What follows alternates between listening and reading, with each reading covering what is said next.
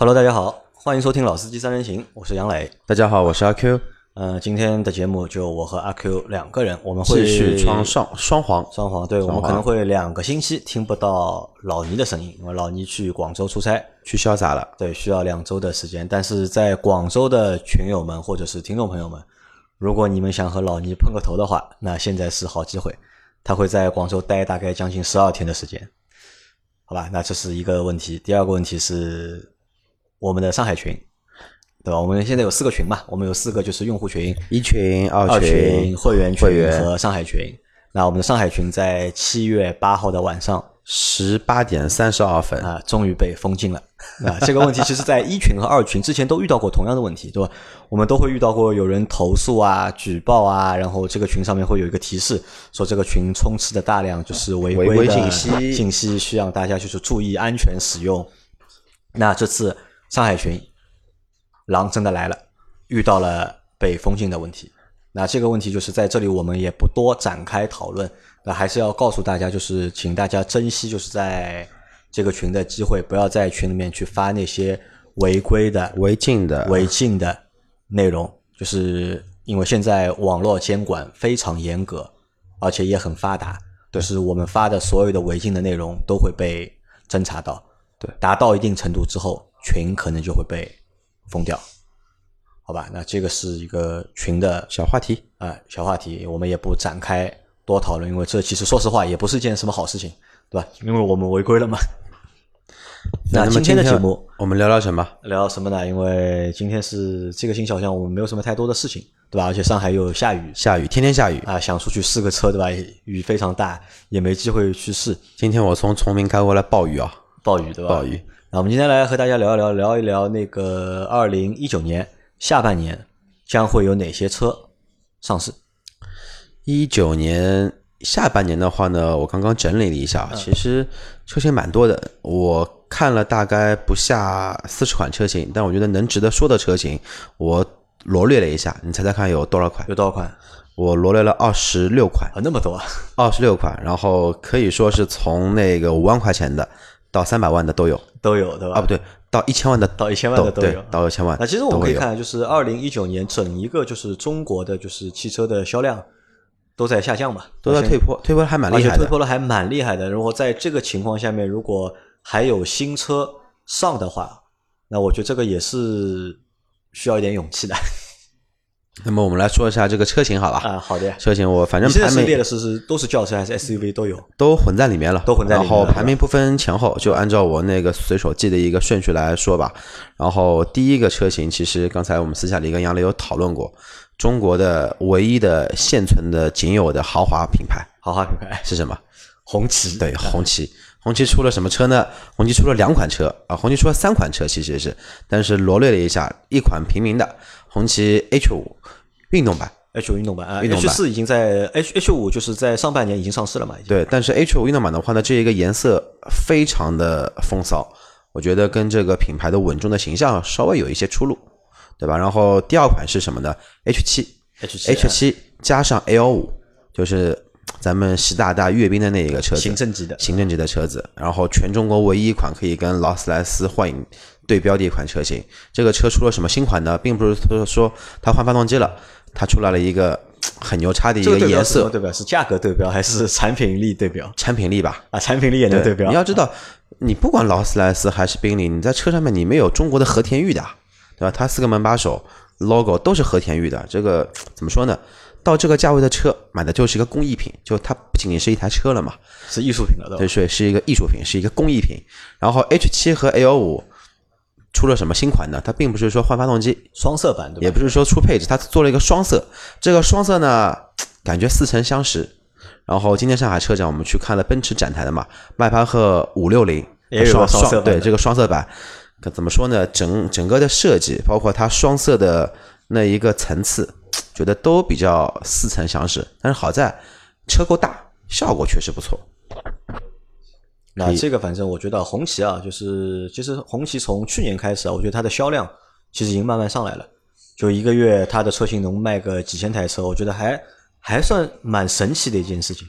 而且对于红旗来说，我觉得这个品牌是中国唯一一个就是具备就是成为豪华品牌潜质的一个品牌。那我觉得对他对于他们来说，可能现在就是不停的就出新车，哪怕这些车卖不了，我觉得没有什么太大的关系。但你要知道，他研发这几个车型花了多少钱？那这个我就不知道了。对，算了一下，大概少说有一千亿哦，一千亿就搞出来这么多的一些车型，才卖几千台，这个东西，因为汽车工业嘛，这个投入是。非常厉害的，对对对对，只能这么说。那么我们说第二个车型现在已经上市了，马路上已经开始有开了。然后前段时间我们群里面小伙伴已经有去试过了，什么呢？这一代那个 G 二八的三系和 G 二零的三系，就是新的 BMW 三这一款车型已经上市了。新新三应该是在七月份应该开始卖了吧？已经开始卖了。然后我又打听了一下，短轴版的车它目前还没有试驾，然后也没有货。现在卖的车都是都是长轴的。然后长轴的话呢，我们小伙伴在群里的一个文字的反馈就是太叉叉的舒适了，就是做了很舒适嘛，对，做了不像一台宝马，宝马。然后这一台车已经过了，然后第三台车还没有上市，什么车呢？别克的昂克拉，昂克拉啊，昂克拉其实是第。最早一代吧，中国第一批的对进中国的小型 SUV，小型 SUV 嗯，对这一代它是一个全新的换代，新的家族设计风格，新的内饰，新的外观，新的动力总成一点三 T 加 CVT，这个是三缸还是四缸？三缸一点三 T 三三缸加 CVT，就不知道会不会有可能那个销量爆棚，还是像新福克斯一样上了三缸机之后，这个销量就不堪入目。我告诉你，就是因为我们现在还没有做那个。六月份就是销量嘛，啊，六月份就是英朗的销量还是很好，爆棚了呀，对，还是很好，关键还是价格嘛，啊，对，就别克的车最终还是价格的问题，不是产品力的问题。那么跳过了第四个，第四个的话呢，其实是一个小改款，它增加了一点五 T 的动力，本田的 X R V R V，其实包括它的孪孪孪生兄弟吧，那个叫缤智。缤智后期也会上个一一点五 T 的，然后这一点五 T 的话呢，有一些媒体已经测过了，他说泥路成绩比他的同门师兄思域来的还要好，所以这台车呢，我觉得可以值得稍微小小的期待一下。但是这个价格我觉得太高了，价格不值得期待。但是这一个我觉得真的太高，就太有自信了。那么你要这么想象嘞，那个 XRV 现在价格定十五万左右嘛，一点五 T 的，用同样发动机、同样平台、同样车壳的，它的那个啊。讴歌的兄弟卖多少钱？加八万，CDX 嘛？哎，对，加八万好像不还不够啊。对，除了变速箱不一样之外，别的东西都差不多的，对吧？就是内饰稍微差一些，毕竟这个爱马仕标嘛，还是不还是比较有品牌价值在的。好，那么这个过第五个车型的话呢，我们之前试过它的大哥叫天籁。他的小弟弟轩逸的话呢，应该也是这个月就上市了，就是全新改款，就是新的换代的轩逸，全新换代的一个轩逸。动力总成的话呢，也就一点六，一点六的一个自吸加 CVT，然后把排放升级到一个国六嘛。其实这个发动机其实挺有历史的，一点六升自然吸气的，其实蛮多年了，只不过一直在优化、优化再优化。因为这个车我觉得其实还蛮有看点的，因为我们在上海车展的时候还为这个车拍了视频。因为这个车，我觉得就换了两个东西啊，就是我觉得印象蛮深刻的。一个就是它的外观，就它的这次的一个外观，就是要比之前的就现代的这代轩逸年轻很多，要好看很多。就好看了，我觉得不止就是一个级别，至少跳了两级。我觉得，那这是第一个。第二个就是它的内饰，而且内饰也做了就是比较明显的一个变化。对，就是唯一就内饰内饰唯一的缺点，就可能就是那个塑料感还是非常的强，但是那个座椅。我觉得还是就是，虽然说轩逸它也是一个入门款的一个 A 级车嘛，但是在同级别所有的就是 A 级车里面，它的那个座椅啊，还是最舒服的一个。还是这句话嘛，买沙发送车嘛。但但是我在想这么一个问题：轩逸这款轩逸出来之后，它老款轩逸还是同堂销销售嘛？它同堂销售吗？我不知道，应该不会吧？会不会可能会像那个叫什么的朗逸一样，就 Plus 卖了没有老款朗逸来的好？应该我觉得应该不会，就可能会短暂的，就是同堂销售一段时间，卖个半年，我估计可能生产线的产能都会让给就是新的轩逸。那后期我们期待一下，好吧？第六个车子，那你说了轩逸了，我觉得应该还有另外一台车，还有什么车？卡罗拉呀，卡罗拉放后面呀。我们我不是说嘛，随机的，然后反正排名不排不分前后，我们一台一台往下说。还有一台是也是上汽的车，通用的一台那个中大型的 SUV，叉 T 六。叉 T 六啊，对，凯迪拉克新的叉 T 六。对，但叉车的话呢，这一代新中国的，我看了一下目前的一些资料，只有一只有单一排量二点零 T 的，然后座椅是六座，二加二加二，二加二加二加二，啊，不二加二加二，不然就八座了，多说了一排。然后这个车杨磊感觉怎么样？我觉得我不知道，就是因为我没看过这个车的一个实际的一个就是配置是怎么样的一个情况，但是这样的一个就是中大型的 SUV 啊，我觉得在中国市场其实还是有需求的。就是你能够，我觉得凯迪对于凯迪拉克来说，一个月应该卖个这个车能够卖个一两千台，我觉得问题不是太大。我觉得关键还是价格。我觉得凯迪拉克就是 GM 的车都是价格问题，只要价格合理了，销量就直接就飙。如果下那个价格定了比较自信的，那个估计会比较被市场冷淡一段时间。那第七个车子挺有意思的，捷达。捷达啊，呃，捷现在的捷达不是之前的一个大众捷达，是独立的捷达品牌，它出了一个轿车 VA 三。就简单来说呢，就这辆车就是现款大众捷达和大众桑塔纳的换标版本，就是脸改了一下，尾灯改了一下，内饰的话呢，跟那个之前的老款朗逸会比较像，然后又加了这一代的那个空调的一个按钮。这个车觉得捷达这个车你在马路上看到过吧？现在在上海没见过啊，我一次都没有看到过。但销量好像还不错，销量还不错，对吧？对，因为我们在做六月销量的时候，到时候我们可以看一下捷达这个车的销量到底多少。因为我觉得，就是从我个人的感觉，我认为捷达这个品牌在中国很难获得成功。其实它只是只想做一个，就是比大众品牌在低一个等级的一个品牌嘛。对，它其实就是低价的一个市场，有一点像那个宝骏跟通用的关系。我觉得有那么一点像，因为看到宝骏这么成功。他想做一个子品牌嘛，跟宝骏一样成功。但是现在来说，大众自己品牌的车已经卖的很便宜，已经卖的很便宜了，六万多块钱，朗逸七万多就可以卖了。你出来个捷达，对吧？比那个朗逸还要小一点。你叫我，我肯定还是选朗逸。啊，还是因为其实我们买大众，我觉得就是大多数就是买就是大众入门款车型的用户，其实还是冲着大众的这个标去的。对啊，对吧？如果一旦这个车型你换一个其他标的话，可能这个车就完全就丧失了一个就是。核心竞争力啊，对的。好，那么下面一个车是我自己比较喜欢的，什么呢？路虎新的极光，新的极光，那极光真的不错，真的非常漂亮。发动机也是新的，又是那个第二代的全地形的一个四驱系统，但是价格定了还是蛮漂亮的，跟这个车一样漂亮。呃，现在的预售价格，杨磊你猜一下，现在极光最便宜的优惠好二十六万、二十七万这样子。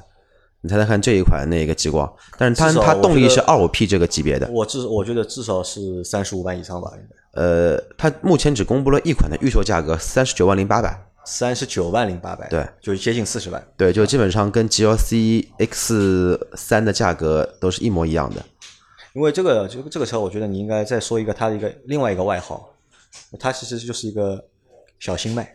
呃，对，新迈，因为它用了一套就是新迈的那个内饰嘛，就等于新迈就是算那套就是算现在路虎最新的一套，对，家族语言，新的一个内内下沉到了就是它下面的一个产品上面。对，因为这个车我在车展上也看了，我觉得还是非常唬人的。我觉得这辆车我去看了三次，你去看了三次，我去看了三次，这个车子我特别特别的喜欢。因为我觉得如果这个车如果能够卖到现在极光的价格的话，那这个车的我觉得就是它的一个竞争力或者优势。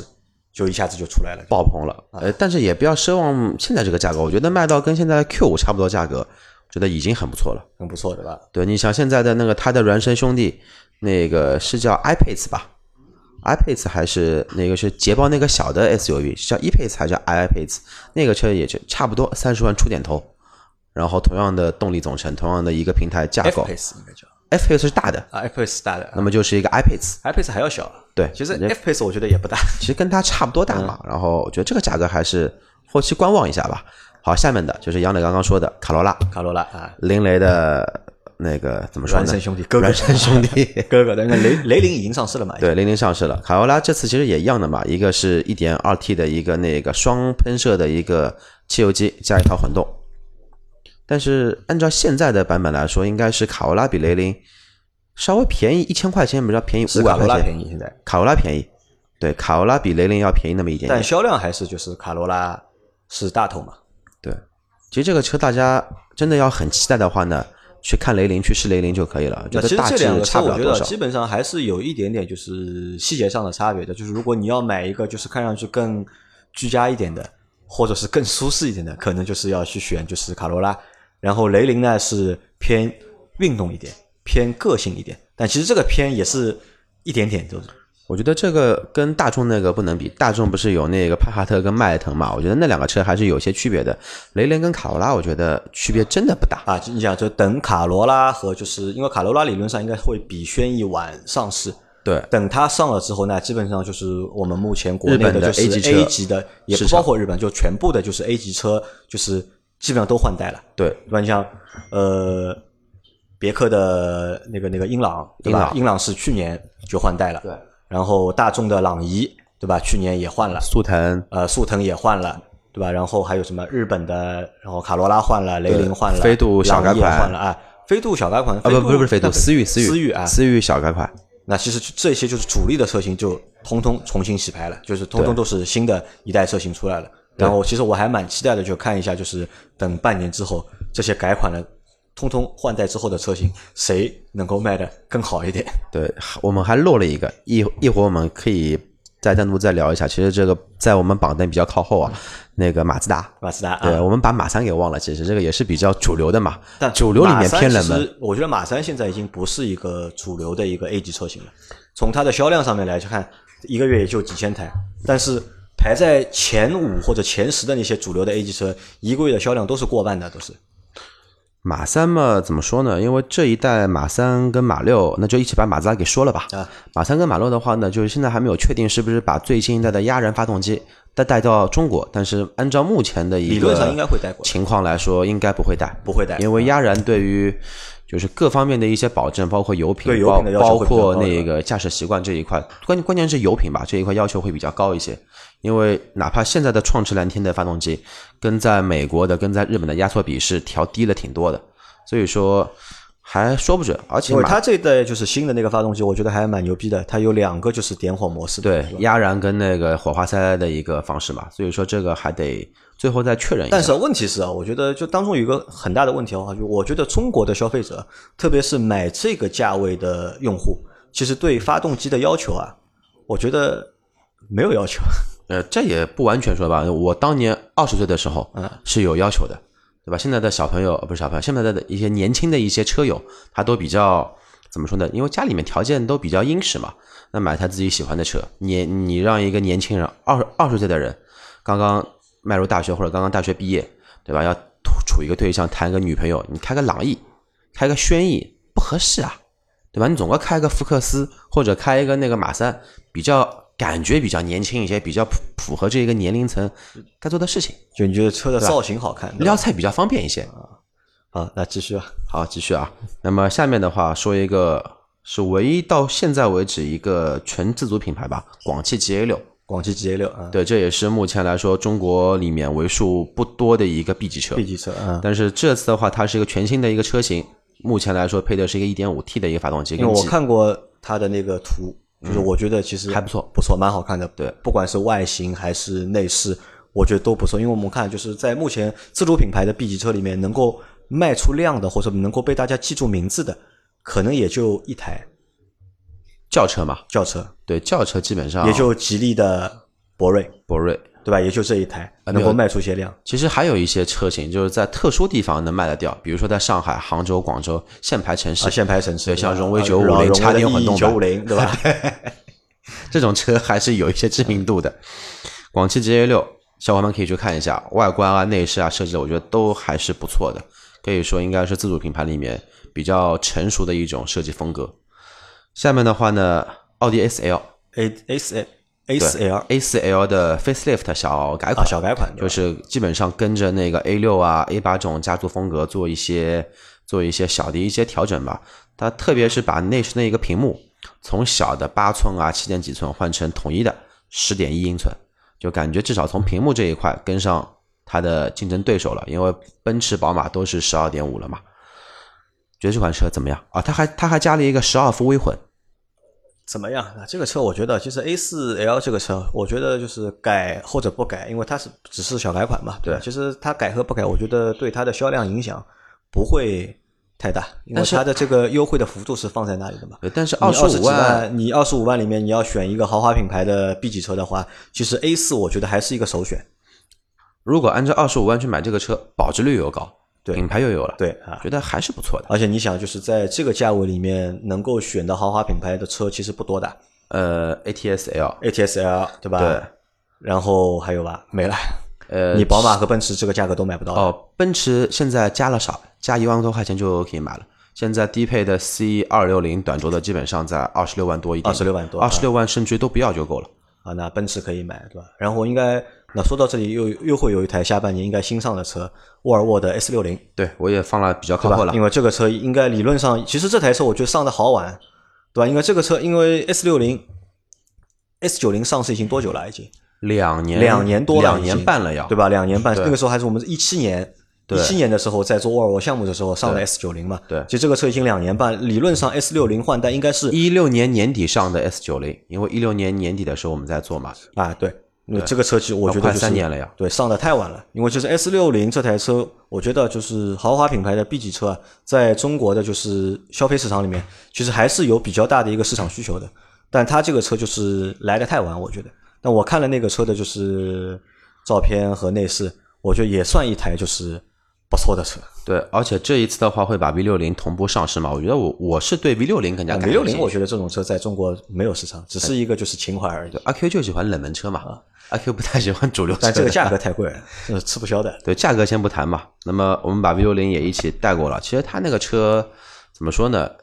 基本上就是 S 九零的一个缩小版本，但是这一个比例看上去会更加的协调，更加的更精致吧？看上去。对，我觉得单从外观看的话，我觉得它跟德国三剑客放一起，绝绝对气场上面是不输的。对的，而且就是说一个题外话，就是沃尔沃，对吧？我们之前在节目里面其实一直在吐槽沃尔沃，对吧？吐槽它就是降价降的厉害嘛。但是我们要知道，在二零一九年整一个就是汽车销量滑坡的这个年份里面，它是逆势上升，它是逆势上升的，对，就是为数不多的几个就是逆势上升的，就是豪华品牌。对的。好，说了沃尔沃。好了，又带掉一个后面的。那么我们再说一下那个丰田的 RAV4，RAV4 的那个新的一个荣放，这个车我们的车展上面也看过，我也去做了两次。这一次的卖点是，它把那个那一套2.5的混动，就是上到两百万的那个雷克萨斯 LM，下到凯美瑞都用的那一套混动，哎，终于也上 RAV4 了。这一套车子怎么说呢？具体情况，动力总成这一块，我觉得已经已经没什么好讲，已经讲透了。关键就看这个车上市怎么样一个定价。因为按照现在丰田的调性，基本上会标配那个一套 ADAS 自动驾驶辅助，就是标配 ACC 嘛。但至于说给的是零到一百，还是就零开始的，还是到三十开始的，这个就到时候再看。应该我觉得等它上手肯定是三十开始了，因为你定的那个 ES 不是已经那个了吗？啊，已经升级了呀，啊，已经升级升升级了，变成零开始。因为它这个升级，我觉得肯定是厂家就是统一升级的嘛。嗯，看吧。但这个车就是和前面那个凯美瑞一起，就是再说一下，就是这两台车，我觉得就是换代后啊，就是最大的特点，外观就好看。就是我觉得就是凯美瑞现在出的车啊，真的是一台比一台好看。丰丰田丰田啊，丰丰田的车看的，丰田就是一台丰田的车一台比一台好看，但问题是什么呢？就是它的内饰啊，外观还很好看，但但内饰好像永远就是跟不上这个就是内饰呃外观的，就内饰永远跟不上外观这个就是进步的这个节奏，对吧？我觉得我去看了就是新的那个，因为车展嘛，就瞄了一下内饰，我觉得这个内饰还是我觉得。吃不消。其实丰田现在不管雷凌、CHR，然后还有凯美瑞、亚洲龙，甚至它的那个高端品牌雷克萨斯，基本上都是都挺配，挺都真的挺漂亮，而且口碑都很好。但就是这一个车机这一块，真的随便拿一个六万块的国产车，中国品牌车吊打它。好，下面一个说一个非常有逼格的车子，什么车呢？林肯。林肯，林肯出来了一款车，其实也是那个怎么说呢？呃，炒一个冷菜，但但是这一个，但是这一个炒一个冷菜，这个冷菜绝对是有一个非常大的槽点的。在车展上我们也看到了，限量八十台，限量八十台，而且是对开门，对开门有鼻柱的对开门。对，这个绝对是，而且这个也是什么？这个也是今年就是上海车展之后，我发现蛮有意思的一个点，就很多品牌都推了，就是出了就是纪念款，就是对开门的车型，但是呢都是带 B 柱的。对开门，其实我展厅的隔壁有个车叫叫叫基点，基点那个车叫 S I 六，也是对开门。那个对开门觉得 怎么说呢？那这个车我觉得基本上就可能就是 嗯拉升品牌形象吧。在中国，我觉得根本是不不会有人买的。那也不一定啊，婚庆公司这么这么多人需要结婚用了，我你说这么多婚庆公司的车，七三零改七六零，S 三百改 S 六五，这种车都能去有人借，这种车但是我觉得你有 B 柱的对开门就没有意义啊，有劳斯莱斯也有 B 柱的呀，也有 B 柱吗？有那 B 柱肯定有，只不过开门方式不一样。啊，开门方式不一样哎，对，就这种感觉有了嘛，就感觉你是永远是在走红毯一样。啊。下面，奔驰的 GLB 和 B 级车跟他们同平台的嘛，MFA 的二代平台。呃，我比较关心的是 GLB，因为 B 这个车子其实挺挺挺熟悉的。GLB 啊，对，呃，GLB，其实 GLB 跟 B，就 GLB 这个名字其实我觉得有一些尴尬，就说了不好就被人骂人的话了。GLB 啊，GLB 这个 GLB 其实就是一个 GLC 下面一个车型，对吧？呃，对，其实就是那个它的对手应该是像那个现在国产的拉长的那个 X 一，那这个 GLB 国产吗？呃国产，也国产，对啊，GLB 以后肯定会国产，但是这一次发布它只不过是做一个应该车型的一个发布吧。然后动力的话呢，目前应该会上一个 2.0T 的，再上个 1.3T 的，所以说变变速箱的话呢，也是七速双离合跟八速双离合，所以到时候还要看一下这个车，因为它目前出来的外观都是一个越野套件版。但是按照奔驰的一个调性，应该会有所谓的优雅版、城或者城市版或而且者运动版 GLB 有个特点，就是在车展上看到，发现就 GLB 啊，长得和那个就是，GLK。和那个大 G 有点像，哎，对对，双方方的，对吧？哎说 GLK 吧，说 GLK，它跟大 G 还是没法比。怎么说呢？就是一个呃修整，就是那个去过韩国的一台 B 级车。好，GLB 下面的话呢，还有一个冷门车，是我个人喜欢的 A 六旅行版。A 六旅行对，版。反正也是卖不出去的。那你前面说奔驰，你少说一台车还有什么车？，A 三五啊，国产啊 A 三五放后面那个是 AMG。对吧？这个是那么重要的一台，就是国产的车。我的我的清单在 A 六旅行版后面就是那个 A 三五 L。A 六是什么？A 六是 All Road 还是？All Road 跟旅行版都会有，都会有都会上市。但是目前这一款车应该是仅针对欧洲市场，中国市场应该啊，还是大家想一下，就是 A 六在中国现在卖的也是一塌糊涂，对吧？它的可想而知，它的旅行版就更不会。我蛮期待它降价，降到三十。呃，如果说它是四五 TFSI 降到三十六万以内的话，我觉得还是蛮不错的。毕竟这个车的车壳，运动版的车壳真的不错。你是指什么 All Road 还是？呃，不要 All Road，就 A 六呃，就 A 六，就 A 六前驱四五 TFSI 的那个运动版，我觉得这个车？三十五。三十六万以内，三十五万左右，对吧？入门版的三十一万、三十二万，差个三万块钱，我觉得还是非常不错的。A 六说了，那么杨磊比较关注的性能，就现在我跟杨磊道一道，我比较关注的是居家的旅行啊，车。其实我倒不是，杨磊比较关注的其实我不是关注性能车啊，，其实我不是关注性能车，因为对对于就是很多就是小伙伴来说，就 AMG 这三个字母对，其实是有信仰的，对吧？不管你买得起还是买不起，对吧？都会对这三个字母是有信仰。但这个车如果 AMG 能够在国产的话，就不管它是真的 AMG 还是假的 AMG，呃，首先发动机是 AMG，因为这个发动机还是德国那边产的，对吧？但是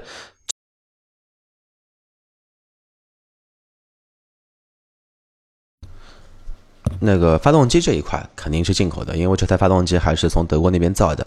但是呢，它跟四五的发动机还是有个区别。三五的发动机的话呢，并没有像四五一样是一人一机，它还是走的是一个流水线。不过这个 2.0T 配的是一台双离合变速箱，而且马力有306匹，扭矩有400牛米，其实也蛮可怕的。等于说现在的 GTI 刷了两阶换中冷这么一个效果，而且它又是四驱的，觉得还是比较值得去考虑一下。那等这台 A 三五国产之后啊，那应该它是国内国产的车里面就是最强的一台小钢炮了吧？哦，最强的小钢炮，我觉得可以这么说吧，是原厂的。但是如果是最强的车的话，那还不至于。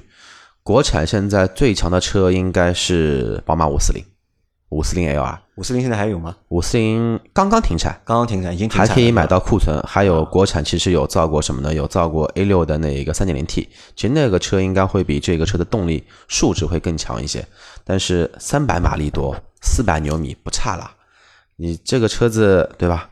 而且价格要说一下，价格的话，如果按照现在国内的 GLA 二六零 Formatic 这么一个动力规格去评判的话，这辆车价格不会超过三十七八万，因为它毕竟得要和他的 A 四五大哥，对吧？他他的小他的小哥哥让出来一些价格的空间，别人才会去选择它，觉得蛮期待的。那么说了 A 三五 AMG，刚刚提到宝马，那么就把宝马给说了。宝马的 M 五又出来一个叫雷霆版，那么什么区别呢？增加了三三十多匹马力，然后零到一百三三秒三，零到两百十秒八，零到一百三秒三什么概念？放到十年前，秒杀全世界任何的超跑。但是十年后的今天，超跑都已经近两秒了，三秒三的一个数据也是挺吓人的一件事事情。我们还太远，我觉得你前面说的那个 A 三五 A 三五可能比我们还近一点，对吧？努努力还能够买，但是 M 我觉得离我们就真的太远了。所以就不说了，我们换下一个离我们更近的斯柯达新速派。新速派啊，斯柯达的新速派，对吧？这个也是张波最近头很疼的一台车。对，因为这个车其实上市到现在没多久时间，但销量一直不影响。用的又是应该它是国内第一台用 MQB 平台造的一台 B 级车，但是那个时候就吐槽过嘛。二零一九年啊，那个时候二零一八年，绿色仪表盘，绿色的一个指针，我觉得这个蛮不可思议的。就是，然后按照大众的一个产品的一个特点，它的迭代的一个风格就是增加一些液晶屏嘛，把它最新的 MIB 那套系统用上用上去，外观保险杠换一下，尾灯换一下，就这么回事情了。所以张波头痛，我觉得还是有道理的。下面再说一个车，杨磊还知道力帆这个牌子吧？啊，记得啊。力帆今年下半年会出来，它叫力帆六五零，之前出过叫力帆六三零。目前这是轿车还是 SUV？轿车，轿车。六三零之前在上海有人拿它做过出租车，就沪 B X 牌照的车，其实还现在还有人在在开。六五零是应该六三零的一个迭，应该属于一个迭代吧？觉得。有没有试驾的欲望啊？没有，这个车我觉得，我觉得力帆啊，可能造车真正的原因还是在占一个坑，拿一个就是生产的准生证嘛。但是他并没有去真的去想去好好的去造车。而且力帆下面还有一个品牌叫思威啊，思威我知道，对，叫 SWM。但是 SWM 呢，其实蛮有意思的。SWM 这个品牌是重庆力帆收购了一个意大利的老牌摩托车品牌，但这个品这个品牌的摩托车主要是主打越野。跟什么呢？跟 KTM 有有点像，但是他们的摩托车六五零 R、五百 R、四百 R，个个都是非常有个性的一台车。就除除了样子难看一点，但性能绝对是业界里排名名列前茅的。但是四轮，说实话，反正可能我还是见见识比较小，我对这个车没有什么购买的欲望。我反而就是对力帆哪个品牌，像力帆还有另外一个品品牌叫什么？做电动车的。呃，我知道做电动车的哪吒哦，哪吒啊。可以的，呃，这个车呢，我对这个车倒蛮还有有点兴趣，我想看一下它造出来的车是什么样的，是不是它那个轮毂是一个，是不是一个风火轮的一个样子？刚刚我们说过了 S 六零跟 V 六零嘛，那么下面就我们再说一个那个领克零三加，因为本身我排名第二十的是 V 六零跟 S 六零，刚刚被杨磊先抢先抢掉了嘛，下面就说一个领克零三加，这个是我在节目中也是。有表露过很多次，对这车非常感兴趣，很看好这台车，一直想要这台车，对吧？对，因为定价我其实自己有算过，因为按照吉利现在新月的定价，四驱就一款十九万三三千八的一个 AWD 的版本，那辆车的制造成本其实不会跟这个领克零三加差多少，因为动力总成一样，变速器又是一样，四驱模式又是一样，无非不一样的就是一个是 SUV，一个是轿车，而且轿车的配置应该是没有 SUV 来这么高的。但可能说，在一些细节的做工，确实是，毕竟领克嘛是它的高端品牌，要做出一些标榜一些东西。这辆车如果说起步价控制在十九万左右的，带了套件在二十一万左右的，我觉得真的是非常值得入手的这么一台车子。但是呢，今这两天看到一个新闻，就是福特福克斯 ST 新款要进中国了。绝对那个车的兴趣比这个车更加大一点。你福克斯的那个心还没有死，对吧？福克斯的心绝对没有死。我觉得这辈子一定要买一台 RS 或者买一台 ST。啊，对。但是我还是比较喜欢 ST，因为在我的概念里面，小小钢炮都是前驱的，四驱的小钢炮已经是有一些作弊了，对吧？变态了。对。那么下面再说一个什么呢？说一个离我们更加遥不可及的车子，一千万的车，一千万的车，哎，宾利的慕尚限量版。慕尚的限量版，对，慕尚限量版，然后出了什么定制版本，反正这个价格我也没查，内饰我也没查，这个好像在我们群里面只适合地总，地总对吧？只有地总一个人可以。我们这一个就想一下这台车。对，如如果那个想更加贴近地总的小伙伴，可以看另外一台车，比一千万便宜那么一点，五五百万左右，新飞驰。新飞驰这个车今年下半年也会在中国进行一个上市，这个车我觉得还是非常不错的，英国人的他们的工匠精神吧。太遥远了，好吧？我们 牛逼吹不下去了，我们说下一个好吧？下一个的话呢，长安，长安的车子这两个跨度太大了，好吧？你前面一个是 一千万的，现在说一个十万块都不到的，十万块不到呀。逸动其实在中国卖的还不错，蛮不错卖的还不错这次它上了一个新款车型叫逸动一一点四 T 的，然后还有一个是叫风神奕炫，其实都是那个长安啊、风神都是属于那个一汽下面的嘛，对吧？他们呃，风神的奕炫用的是那个和 PSA 合作的叫 CMP 的一个平台。其实这个车，我觉得相对于跟那个逸动比，我觉得对这个车觉得挺有那么一些期待的，因为那个 PSA 集团的东西硬件都不错，就硬件其实没有任何的槽点，但它的槽点是在于设计设计，但它的设计并不是并不是说不好，而是不符合中国人的需求或者审美习惯啊，或者习惯，因为它的大灯开关永远设计了不在传统的大灯开关那个地方，喇叭永远设计了不在喇叭那个开关，所以我们群里有一个小伙伴不是开 C 五的嘛，他说我开了五年 C 五，我现在开别开别开别的车子，一点按喇叭的习惯都没有，因为我找不到那个地方在哪里。那么下一个更加接地气的福克斯，福克斯啊，但这一个不是福克斯 ST，是福克斯跨界，看好它吗？呃，这个车怎么说呢？我觉得说实话，我看好的，因为为什么啊？就是福克斯这个车型就是卖的不好啊，嗯原因有很多嘛，对吧？当中有一个原因，我觉得是因为价格的关系。那么可能大家会觉得，就是花十几万，十五六万来，对，去买一台 A 级车不太划算的话，对吧？那给你一个跨界，对吧？给你一个小 SUV 的一个感觉，那么兴许啊，那么有可能会就是增加那么一点点的销量，但是这个车我觉得应该不会国产吧？就算要国产，它成本加的也不多，因为我们可以看看别的品牌，看看一些历史嘛。什么品牌在中国做过跨界车？呃，大众大众 Cross Polo，Cross 对吧 Polo 啊，呃，大众现在还出来一个怪胎车叫 Cross 图案，就是跨界版的图图案，两驱的跨界版图案。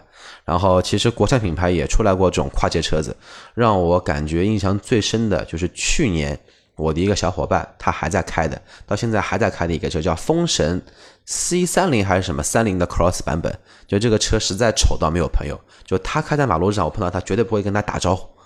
还有什么跨界车？其实蛮多的，呃，包括长城的 M 二，就它也是一台跨界车嘛。真的说，你说有市场吧，我但是有，但是可能还是偏向于小众这一块。那么福克斯跨界，你觉得看好对吧？那还有一台车，你看好不看好？也是福特的什么车？改款金牛座，改款的金牛，把它忘记了吧，这个基本上忘记，这个车从来没看到过。就说实话，就是这个车名字，其实从它一上市，我就知道这个名字，也了解这台车，但是那么多年我在马路上没有看到过一次。哎，那么证明你去错地方了。想看改款金牛座，或者说想看福特金牛座，你去福福特 4S 店不一定有，但是你去一个地方肯定会有二手车市场。二手车市场很多我觉得上海二手车市场可能也找不到。要看这个车的话，我估计要跑到就是重庆或者是郊区跑到四川去看这个车，我估计是看得到的。对那么福特其实下半年的产品，我觉得还是有一些，作为对这个品牌有情怀的我来说，那还是有那么一点不给力。不给力，对吧？对，特别是它的就国产的旗舰金金牛座，然后改了一个样子，其实就有一点不伦不类，就像现在的那个蒙蒙迪欧一样，就这个脸呢，你说它马丁呢，不又又跟马丁又不一样了，但你说它好看呢，又觉得又差一口气，就种感觉比较怪，说不上来。下面一台车我觉得倒还是比较有有意思，值得可以说的。呃，索纳纳塔，我们知道七八九现在已经到时代了。第十代，对吧？时代长长什么样子呢？鲶鱼来了大家可以脑补一下鲶鱼脸。我觉得这一个车子绝对是呃跟菲斯塔它的干爸爸，就是大鲶鱼跟带带着小鲶鱼走嘛。但这个外观设计，我觉得真的还是不错。呃，蛮有个性的，绝对不错这个也是，就是韩国人啊，我觉得在汽车的外形设计上面真的是有一套，我觉得，对吧？你不能说它非常非常的好看，但是这个车型其实我从第一次在上海车展看到就是新的索纳塔，对吧？到现在，其实四月份到现在多少时间？三四个月过去了。对，就是有时候在网上看到这个照片的时候啊，哎，会觉得哎，这个车还蛮耐看的。但但是有一点，四月份到现在已经过去三个多月了，这辆车的外观在我脑海里面一直没有被磨灭掉，或者说没没有被迭代掉，就这个样子，我始终能记得住它记。得住对吧？对，这个是觉得是它很成功的一个点。还有就这一代的，其实现代它整个的体系，不管是新出来的新的新胜达吧，新胜达，然后菲斯塔跟现在的索石走的风格，我个人觉得有一些像丰田了。丰田的八代凯美瑞、亚洲龙啊，什么卡罗拉，包括包括对吧 r e f o 这个外观个个做的跟钢铁侠一样了，绝对是觉得就是把它 logo 把它给按掉，嗯，可能在五年前你还会觉得哪个国产车品牌做了一台概念车，有那么一点这个意思。国产车品牌做的概念车，对，但是现在这种外观突然之间，在一个之前以中庸之道、老气横生、油腻中年男啊，不是这这这这句话不不好意思把它给掐掉，比较中年成熟男性开的一台车，变成这么一个样子，觉得挺有勇也是气的。年轻化吧？我觉得对，包括索纳塔也是偏年轻吧，只能这么说，我还是蛮期待的。动力总成其实也不用去猜了，1.6T、2.0T 就看价格。如果说价格 2.0T 能定到那个现在主流的日本车，像雅阁啊、凯美瑞的2.0或者 1.5T 高那么一点点，觉得还是非常有市场的。而且现在的车子向来配置都不会吝啬，哇？还有啊？说完了吧？二十六个车子，啊，没了，对吧？没了好那可以看看一下，就在这二十六台车里面，这个是阿 Q 选出来的二十六台车，其中看一下就是轿车占了大多数，基本上我现在回看一下百分之八十是轿车 SUV 还真没几台，对吧 RAV4、啊，极光、极光、昂克拉。GLB 呃，XRV 啊还有 XT 六啊，好像就没了啊。那个如如果要算的话，可以勉强把福克斯跨界啊算一下。就百分之三十五是 SUV，对吧？对百分之七十是轿车。那这个也是什么？我觉得这也是一个就是大市场下面的一个情况，就是现在厂方对吧都觉得 SUV 卖不动了，那 SUV 卖不动怎么办呢？那么就是轿车对吧？出新的轿车，或者是在老的车上去换代或者去改款。那这个也算一个，就是我觉得这算一个风向标，对吧？可能就中国真的已经就是从一个 SUV 的时代又要调一个方向了。其实我们之前做过一期节目嘛，有讨论过为什么 SUV 会比轿车这么受欢迎。因为现在同样你拿十八万，只能买到一台紧凑级的 SUV，但是你可以买到一台非常不错的 B 级车。但是很多人还是会选择去买一个 A 级车平台改的 SUV，不会去买一台正儿八经的 B 级车。啊，因为现但是现在时间长了之后，大家就是可能对产品更了解，对自己的需求更了解之后，哎，可能会发现，哎，可能就是轿车也是一个不错的选择。好吧，那我们这期节目就到这里，感谢大家的收听，拜拜。拜拜。